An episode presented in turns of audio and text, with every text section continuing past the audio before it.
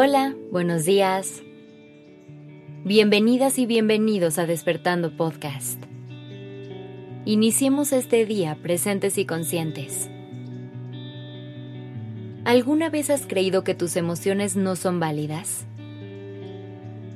¿Has dicho o escuchado frases como, no es para tanto?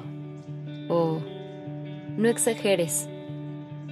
Muchas veces nos es difícil darnos permiso de simplemente sentir sin razonarlo demasiado. Creemos que el cuerpo y el corazón nos deben dar una amplia justificación de por qué están sintiendo lo que están sintiendo en cada momento. Y a veces incluso creemos que hay emociones que no son válidas.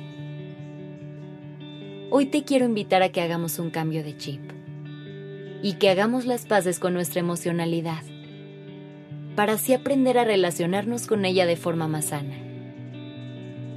Para ello, es indispensable recordar que las emociones son reacciones a lo que estamos viviendo y son procesos naturales de nuestro cuerpo.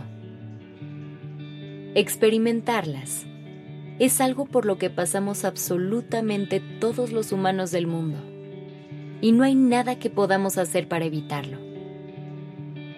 Es por eso que cuando llegan emociones que no se sienten tan placenteras, las rechazamos y buscamos desvalidarlas para hacerlas a un lado. Otro factor que puede entrar en juego es la falta de comprensión y empatía que se suele dar en los ambientes en los que nos movemos. Muchas veces intentamos expresar nuestras emociones y a cambio recibimos reacciones y comentarios que nos hacen creer que lo que estamos sintiendo no es tan importante. Nos creemos la idea de que podría ser peor y entonces nos ponemos una barrera de comunicación con lo que estamos sintiendo y simplemente lo bloqueamos. Hay que aprender a respetar las experiencias y emociones de los demás, por más que sea algo que en ese momento no logremos comprender. Muchas veces rechazamos, ignoramos o juzgamos la emocionalidad ajena o nos rodeamos de gente que hace eso con nosotros. Así que hoy te invito a hacer un ejercicio de reflexión y honestidad y que identifiques qué personas tienes cerca que están listas para sostener tu vulnerabilidad. No te bases en lo que la sociedad o el mundo te dice que debe ser. Si a ti alguna situación te genera tristeza, es válido. Nadie te tiene que dar permiso de sentirte así. También recuerda que está bien estar mal y que es muy importante darte permiso de conectar con todas tus emociones. Pero ¿cómo logro crear este vínculo con estas emociones a las que me cuesta tanto trabajo darle su lugar? Primero es importante tomar conciencia y lograr identificar que estás teniendo estas emociones. Pero aquí tómate un momento para realmente verlas de frente y ponerles un nombre. Recuerda que los humanos tenemos una gran cantidad de emociones y es importante irlas conociendo poco a poco, ya que cada una tiene una cara distinta y hay que transitarlas de forma diferente. Después, ve un poquito más a fondo y detecta qué detonó que te sintieras así.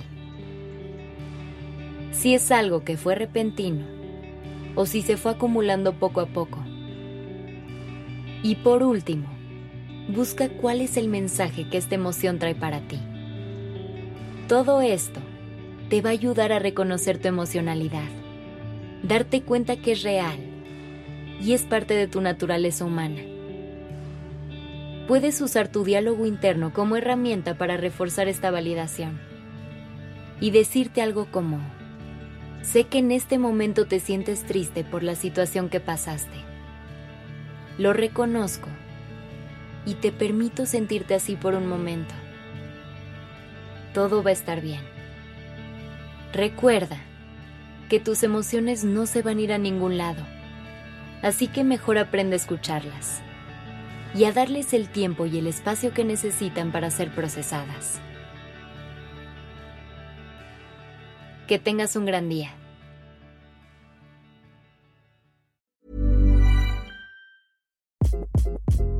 Hi, this is Craig Robinson from Ways to Win, and support for this podcast comes from Invesco QQQ, the official ETF of the NCAA. The future isn't scary. Not realizing its potential, however, could be. Just like on the recruiting trail, I've seen potential come in many forms as a coach. Learn more at Invesco.com slash QQQ. Let's rethink possibility. Invesco Distributors, Inc.